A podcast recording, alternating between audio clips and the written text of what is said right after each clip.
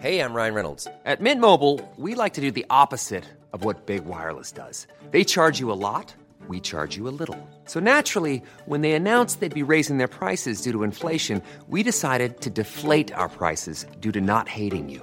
That's right. We're cutting the price of Mint Unlimited from $30 a month to just $15 a month. Give it a try at mintmobile.com slash switch. $45 upfront for three months plus taxes and fees. Promo rate for new customers for limited time. Unlimited more than 40 gigabytes per month. Slows. Full terms at mintmobile.com.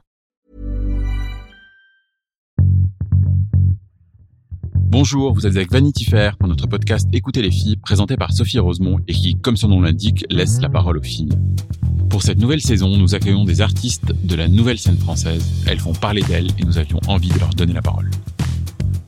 Aujourd'hui, je suis très heureuse de recevoir Claire Paumet, dite Pomme, dont on a déjà beaucoup parlé dans ce podcast. 24 ans, deux albums, moult chansons, un jeu de guitare à fendre l'âme et une voix profondément folk qui lui ont valu deux victoires de la musique.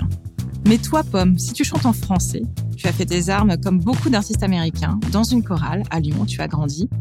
En quoi ça a pu façonner ton timbre? Je savais pas que c'était un truc d'artiste américain, tu vois, tu m'apprends quelque chose. En quoi ça a façonné mon timbre? Bah, franchement, ça a complètement conditionné ma manière de chanter parce que à la chorale, euh, j'ai appris à chanter de manière euh, classique déjà. J'ai appris à placer mon souffle et j'ai appris à euh, chanter avec des gens qui étaient à ma droite et à ma gauche qui chantaient pas forcément la même chose que moi. Donc en polyphonie, enfin avec voilà différentes voix autour de moi. Donc je pense que ça a complètement conditionné ensuite la manière dont, dont j'ai chanté quand j'ai écrit mes premières chansons parce que j'ai fait de la chorale toute mon enfance, toute mon adolescence, de 8 à 18 ans. Donc euh, j'ai appris à chanter sans me blesser la voix et à, et à, placer ma voix correctement. Ça a été ma seule formation euh, vocale, quoi. Et tu as aussi fait du violoncelle. Mm-hmm. Et la guitare, elle est arrivée quand? La guitare est arrivée à 13 ans parce que le violoncelle, euh, c'était mon instrument de base, mais je pouvais pas m'accompagner avec... Enfin, je pouvais, mais c'était beaucoup plus technique que juste de plaquer des accords de guitare et et du coup, j'ai voulu apprendre la guitare pour pouvoir écrire et composer des chansons euh, facilement, plus facilement qu'avec le violoncelle. Tu te souviens de la première chanson que tu as écrite? La première chanson que j'ai écrite, euh, c'était au piano. J'avais 8 ans et ça parlait de mon lapin qui était mort, malheureusement. Ouais, en 2004. Oh, un peu triste. Un peu triste. Ça me fait penser d'ailleurs, il y a quelques années, on avait échangé par email pour euh, une interview et je, je t'avais demandé de définir ta musique en trois adjectifs et tu m'avais répondu triste, épuré et folk. Voilà, ça n'a pas changé et ce qui est le cas dans les failles. Ouais. Ces deux dernières années ont été très intenses, les récompenses, une reconnaissance qui s'est propagée assez vite. Comment celle qui chante ces failles et l'anxiété parvient-elle à se préserver du grand cirque médiatique? Je crois qu'il faut soi-même euh, se mettre des limites, c'est-à-dire que moi j'ai rapidement mis des limites sur euh, les promos que j'étais que j'avais envie de faire et que j'étais d'accord de faire ou pas, euh, de, de, de mettre des limites de, rythme de vie aussi, à quelle fréquence j'ai envie de, de faire de la promo. Enfin, j'ai rapidement choisi et j'ai rapidement euh, fait voilà euh, trier en fait dans dans les propositions et dans ma présence médiatique elle est elle est contrôlée par moi en fait c'est-à-dire que je je vais pas aller n'importe où parler de mon projet parce que je sais que ma musique elle est elle rentre pas forcément dans les cases de tous les médias que que elle rentre pas dans les cases de la radio que elle rentre pas dans plein de cases et que du coup ça sert à rien que j'aille me fatiguer et me et me stresser à aller dans des endroits où les gens sont pas prêts à, à entendre ce que j'ai à dire. Donc j'ai beaucoup euh, sélectionné et j'ai beaucoup mis de limites, ce qui est un petit peu la base pour moi de se respecter soi-même et de dire non à des choses et faire les choses que j'ai envie de faire et aller dans les endroits où c'est safe pour moi. Et j'ai pas du tout l'impression d'avoir subi euh, l'exposition, mais aussi parce que j'ai gagné ma première victoire trois semaines avant le début de la pandémie. Donc en fait, euh, moi j'ai eu une reconnaissance médiatique qui a eu lieu dans une pandémie, ce qui est quand même assez particulier. Et du coup, j'ai pas été confrontée directement à, je sais pas comment ça se serait passé si il n'y avait pas eu de pandémie. Et euh, c'est peut-être le seul truc positif de la pandémie pour moi, c'est que ça a pu me forcer à prendre du recul, quoi. Alors, justement, quand tu me parles de recul, je pense à cette lettre ouverte que qui a été publiée il y a quelques mois seulement, où tu racontes le harcèlement que tu as subi plus jeune, en fait adolescente, clairement, parce que 15-17 ans, c'est on est ado. Quelles ont été les réactions et comment tu avais vécu avec ça, avec euh, ce, ce trauma jusque-là? Je sais qu'il y a énormément de femmes et de personnes qui ont pas du tout la tribune médiatique euh, dont moi je dispose et qui ont pas du tout en fait euh, l'espace euh, et le confort de pouvoir en parler comme ça et qui ont vécu des traumatismes et des choses similaires voire mille fois pires parce que moi j'ai eu la chance de après cet épisode là d'être entourée d'être d'être prise en charge, d'avoir une famille, d'avoir des amis, d'avoir voilà un entourage proche qui a été franchement le, le, le meilleur soutien d'atterrissage à ce moment-là. Mais cette lettre, moi, je l'ai écrite parce que je m'en sentais capable et parce que je trouvais ça important, mais aussi pour toutes les personnes qui euh, pas du tout cette liberté-là et qui ont pas cette tribune-là. Donc je n'ai aucunement lu euh, les commentaires en fait parce que ça m'intéresse pas de savoir ce que les gens pensent de euh, parce que je sais très bien qu'il y a des gens qui euh, qui me détestent et qui et qui me comprennent pas et qui probablement qu'il y a des gens qui m'ont détruite sur internet mais enfin je vois pas l'intérêt d'aller lire les commentaires soit pour voir que les gens me disent genre bravo d'avoir fait ça alors qu'en fait euh, j'estime pas qu'on me doit la reconnaissance d'avoir fait ça ou alors que les gens disent ses parents ils ont pas géré la situation enfin tu vois ça m'intéressait pas d'avoir du feedback en fait sur mon expérience. Mon expérience c'est mon expérience. J'en ai parlé dans mes mots et l'important c'est juste que ce soit que ce soit euh, dans l'univers quoi.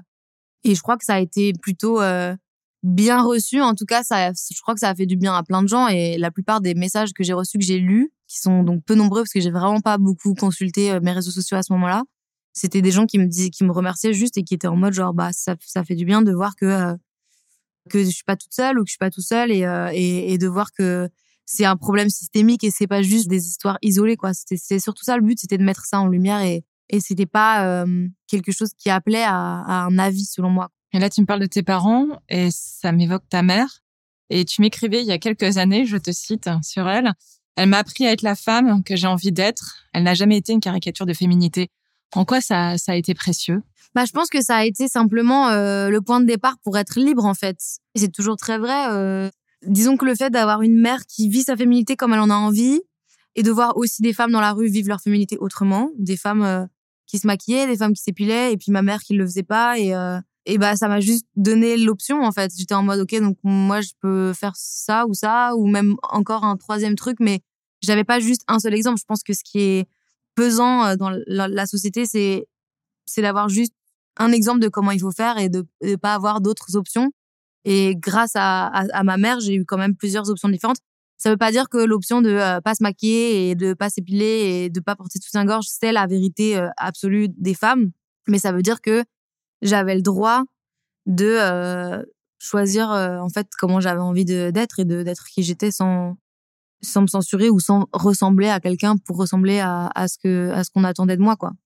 Pomme, tu t'appelles Claire Pommet à la ville et Pomme est ton surnom qui est devenu ton nom de scène et qui est à la fois bucolique, poétique, mais qui t'a valu aussi d'être jugée pas comme ce que tu étais, comme une chanteuse trop lisse. On en oubliait que tu étais autrice, compositrice, que tu jouais de plusieurs instruments.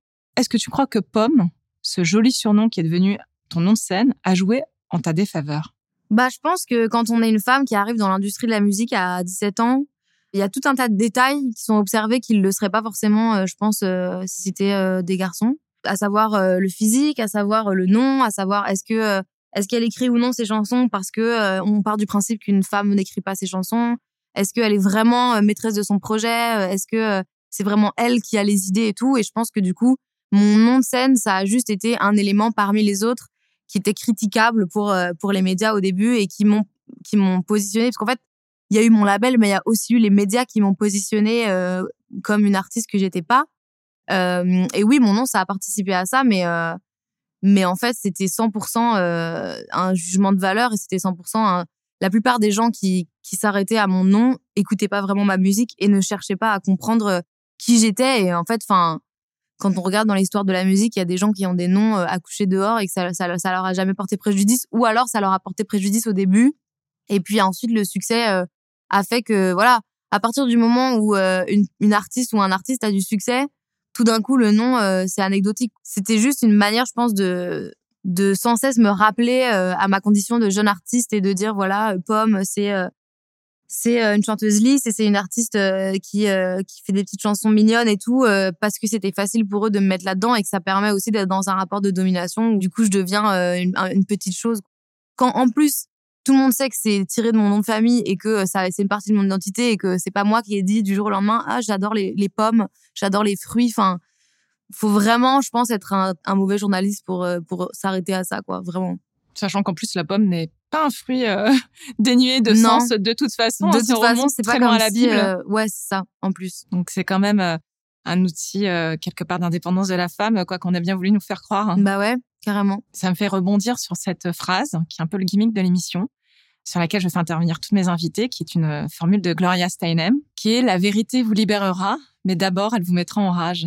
Qu'est-ce que ça fait résonner en toi? C'est très vrai, c'est très vrai. C'est que le monde dans lequel on vit, il est quand même assez trash. Surtout euh, là, on a accès à toute l'information du monde entier avec tous les problèmes euh, du monde entier. Et en fait, c'est dur de pas se sentir concerné par par tout. Et c'est dur de pas être énervé. Enfin, franchement, moi, il y a régulièrement cette question-là dans ma tête de me dire genre comment est-ce que je gère ma colère, comment est-ce que je je transforme cette colère-là parce qu'il y a tellement d'injustices et qu'il y a tellement de trucs qui vont pas et qu'il y a tellement de trucs hyper hyper euh, tristes et hyper euh, violents que du coup euh, ouais comment est-ce que je prends ça et que j'en fais quelque chose de beau? Et c'est pour ça que écrire des chansons c'est c'est à peu près la seule solution que j'ai trouvée et et qui est finalement une chance parce que sans ça je sais pas trop ce que je ferais avec ma colère en vrai j'ai beaucoup d'amis beaucoup de femmes amis femmes qui ont cette problématique là de pas savoir gérer leur colère parce qu'en fait et d'hommes aussi d'ailleurs, mais vraiment ce truc de d'avoir l'impression que tous les problèmes euh, nous concernent, qu'on doit euh, trouver des solutions et qu'en fait, euh, je pense que la colère c'est la première étape. C'est c'est comme dans une rupture qui se passe mal. Si on n'est jamais en colère, on a du mal à passer à autre chose. Tandis que si on passe par une phase de colère, après il y a une espèce de début de guérison et la colère, elle, j'ai l'impression que la colère, elle sert aussi à mettre en ordre les idées et, à, et elle, elle, elle, est le temps requis en fait elle représente le, le, laps de temps requis pour avoir les idées plus claires et organisées quoi. I'm Sandra and I'm just the professional your small business was looking for, but you didn't hire me because you didn't use LinkedIn Jobs. LinkedIn has professionals you can't find anywhere else, including those who aren't actively looking for a new job but might be open to the perfect role, like me. In a given month, over 70% of LinkedIn users don't visit other leading job sites. So if you're not looking on LinkedIn, you'll miss out on great candidates like Sandra. Start hiring professionals like a professional. Post your free job on linkedin.com/people today. Tu as choisi de nous lire un extrait d'un roman de Marcia Burnier. Ce roman s'appelle Les Orageuses. C'est une autrice franco-suisse. On t'écoute. Alors, c'est un extrait du roman. C'est aussi, je crois, la quatrième de couverture. Euh, je savais pas quoi choisir, mais je trouvais que c'était assez euh, parlant. Je vais mettre un petit contexte avant. C'est un livre que j'ai fini il y a une semaine et euh, c'est un livre de fiction qui parle d'une bande de six filles qui se sont toutes fait violer ou abuser, qui ont toutes eu des traumatismes et qui décident de rendre justice à leur manière parce que la justice ne le fait pas. Et donc le texte, c'est donc un extrait qui dit depuis qu'elle avait revu Mia, l'histoire de vengeance, non, de rendre justice, entre guillemets, lui trottait dans la tête. On ne dit pas vengeance, lui avait dit Mia, c'est pas la même chose, là on se répare, on se rend justice parce que personne d'autre n'est disposé à le faire. Lucie n'avait pas été très convaincue par le choix de mots, mais ça ne changeait pas grand-chose. En écoutant ses récits dans son bureau, son cœur s'emballe, elle aurait envie de crier, de diffuser à toute heure dans le pays un message qui dira, qui dirait on vous retrouvera. Chacun d'entre vous, on sonnera à vos portes, on viendra à votre travail, chez vos parents, même des années après, même lorsque vous nous aurez oubliés, on sera là et on vous détruira. Et donc, euh, c'est un livre de fiction, mais qui est quand même très, très ancré dans la réalité. Et, et c'est des, des jeunes femmes qui décident de d'agir et de s'approprier euh, l'histoire de leur vie qui leur est enlevée par des hommes qui les agressent et qui euh, organisent des espèces de raids dans des appartements de ces hommes-là qui les ont agressés ou violés. Mais c'est très particulier. Hein. C'est et c'est pas violent en fait, parce que la violence de ce qu'elles vivent, elle est tellement immense que le, retour qu'elles font, c'est hyper organisé. Elles ne touchent jamais ces hommes-là, c'est toujours euh, autour et il n'y a jamais de, de contact euh, direct parce qu'elles veulent pas répondre par de la violence physique. Enfin voilà, c'est tout un. Moi, je trouve ça hyper libérateur. J'ai trouvé cette lecture très libératrice parce que, exactement comme c'est dit dans l'extrait, quand on est euh, agressé, quand on quand on subit ce système-là, euh, qu'on soit une femme ou un homme, hein, franchement, c'est c'est ça n'a pas de genre en fait. Euh, le l'agression, elle peut être subie par n'importe qui. la justice, c'est très complexe en fait, et et c'est difficile quand on est une jeune personne aujourd'hui dans la société de croire en la justice quand on a tellement de contre-exemples de, de, de la justice qui ne rend pas justice en fait. Donc c'est un livre qui pour moi est une piste de réflexion de de comment s'approprier ça et de comment réagir à ça et de ne pas subir en fait quand euh, quand on est dans dans la dans la société quand on fait partie des gens qui subissent et qui sont oppressés euh, donc voilà c'est une lecture hyper euh, hyper intense et que je conseille à tout le monde et quand tu parles comme ça tu tu confirmes à quel point tu es une folkeuse? Parce que quand même les artistes folk c'est quand même les protestants mm-hmm. c'est s'élever contre l'injustice toi tu non seulement Euh, tu tiens ces propos-là euh, aussi bien en filigrane dans tes chansons, parfois de façon métaphorique, qu'en interview. Tu racontes ton homosexualité, tu racontes ta sexualité, tu racontes ta féminité. Mhm. Est-ce qu'il y a des moments où tu as pu sentir que ça pouvait te mettre en danger, comme ça a été le cas pour euh, une John Baez qui a dit à un moment donné que oui, elle sentait que sa carrière pouvait être le- sur le fil, que ça pouvait se retourner contre, contre elle. Tori Amos qui a été euh, vilipendée euh, des centaines de fois après sa chanson sur le viol. Est-ce que toi aussi tu as ressenti ça ou c'est, on va dire, une époque plus récente et non? Je me suis posé la question. En fait, moi, ce qui se passe, c'est que j'ai tellement pas pu parler sur mon premier album et que je me suis tellement censurée, que ce soit dans la musique euh, ou dans les interviews, que je crois que depuis que mon deuxième album est sorti, je j'ai juste, je me suis jamais posé la question. J'étais en mode, ok, c'est une question de survie. Il faut que je parle de ce que je suis. Il faut que je dise qui je suis. Et je suis, je suis artiste. J'ai la chance d'avoir cette position-là. Euh, je peux pas en fait euh, me censurer. Je peux pas mentir. Je peux pas euh, me dire que je dois pas m'engager. euh, mais c'est sûr que euh, c'est probablement mal reçu par euh, certaines personnes que ça me ferme peut-être des portes, mais c'est des portes qui m'intéressent pas en fait. C'est-à-dire que si si si le fait de dire ma vérité et de parler de hum, d'oppression et de dénoncer des choses qui sont injustes dans le système, ça me ferme des portes, c'est ça m'intéresse pas du tout en fait de d'y aller quoi. De toute façon, si j'y étais allée et que j'avais dit ma vérité là-bas, ça se serait mal passé. Donc euh, en fait euh, je j'essaie d'être euh, au plus proche de moi-même et de voir ce que ça va de, de voir ce que ça va déclencher, c'est surtout ça quoi. Et contrairement au territoire euh, anglo-saxon, où il y a beaucoup de chanteuses qui ont raconté leur homosexualité, maintenant ça fait quand même euh, plusieurs décennies, euh, toi, tu es une des rares en France, euh, d'autant plus actuelle. Qu'est-ce que ça te fait? Ça t'émeut? Ça te rend quand même assez fière? J'imagine que tu dois avoir justement recevoir des messages de femmes qui, qui se reconnaissent, qui s'identifient dans tes chansons, même si je sais que tu écris d'abord ta musique pour toi. Comment tu, tu le vis? Euh, je crois que je le conscientise pas trop trop. Ça fait que je le vis bien. Je trouve ça super chouette que, en fait, je réalise pas. J'ai l'impression, moi, j'ai toujours eu l'impression de, j'arrive pas à me dire que j'ai été une des premières, mais je crois que c'est la réalité en fait parce que je me souviens qu'il y a eu Eddie de Preto qui a un petit peu ouvert euh, la porte euh, à ce moment-là. Et en fait, il y en a eu d'autres avant. Je sais qu'il y a eu Anne Sylvestre aussi qui, un petit peu en zoom, a dit, a parlé d'homosexualité et tout. Mais c'est vrai que j'ai été, je réalise aujourd'hui que j'ai été une des premières à en parler aussi frontalement.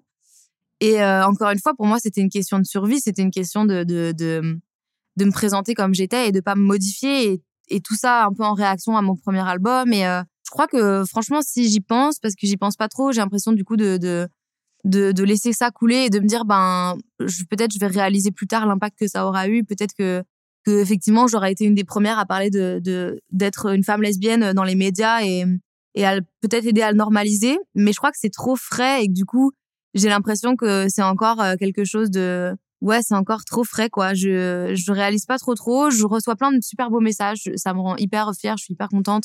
Je crois que mon rêve c'est aussi que hum, d'avoir peut-être été la première mais aussi que du coup ça permette à toutes les suivantes euh, de pas trop avoir à en parler et que ça devienne un non sujet aussi euh, dans les prochaines années et qu'on dise genre voilà Pomme comme Aloïs Sauvage comme euh, Suzanne comme d'autres qui qui comme Oshi qui l'ont normalisé et qui ont peut-être un peu douillé permettent euh, aux prochaines de, de plus avoir à se justifier et de plus avoir à parler de leur identité sexuelle.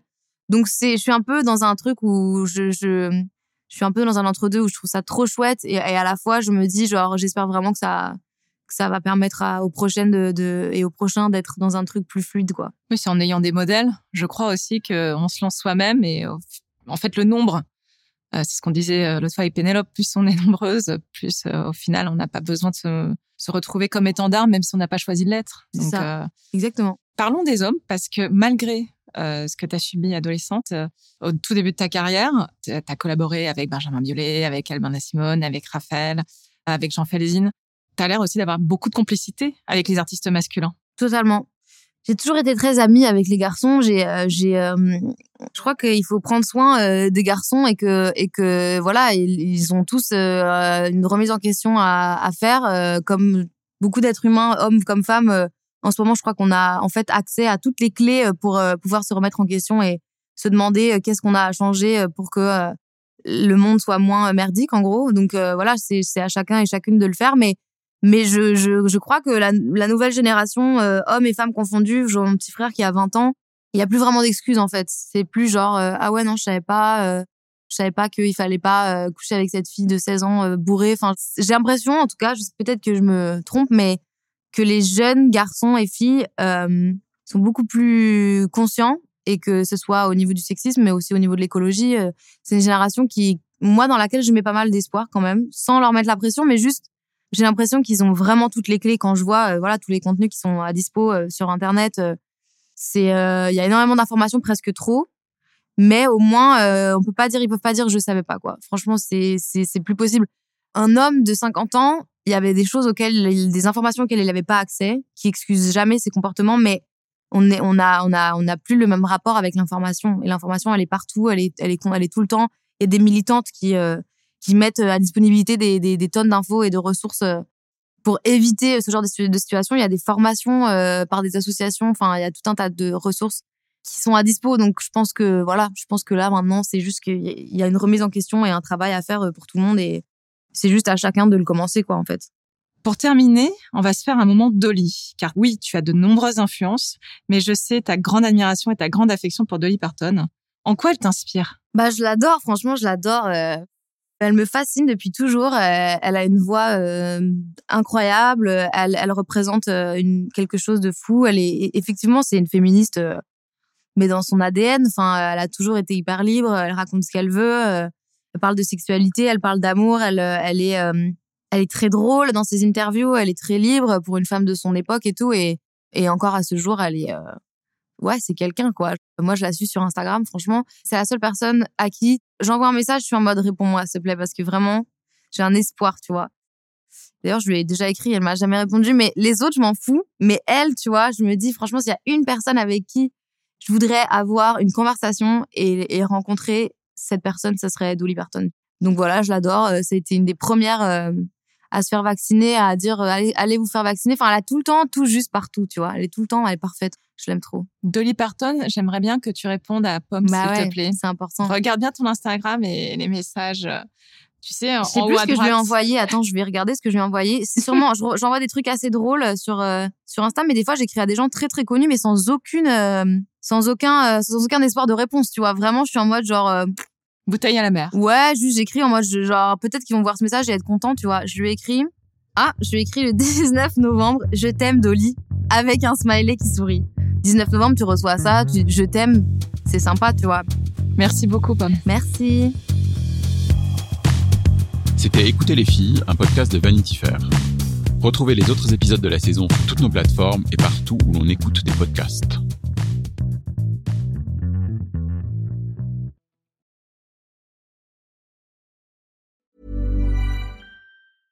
Mom deserves the best, and there's no better place to shop for Mother's Day than Whole Foods Market. They're your destination for unbeatable savings, from premium gifts to show-stopping flowers and irresistible desserts. Start by saving 33% with Prime on all body care and candles. Then get a 15-stem bunch of tulips for just $9.99 each with Prime. Round out Mom's menu with festive rosé, irresistible berry chantilly cake, and more special treats. Come celebrate Mother's Day at Whole Foods Market.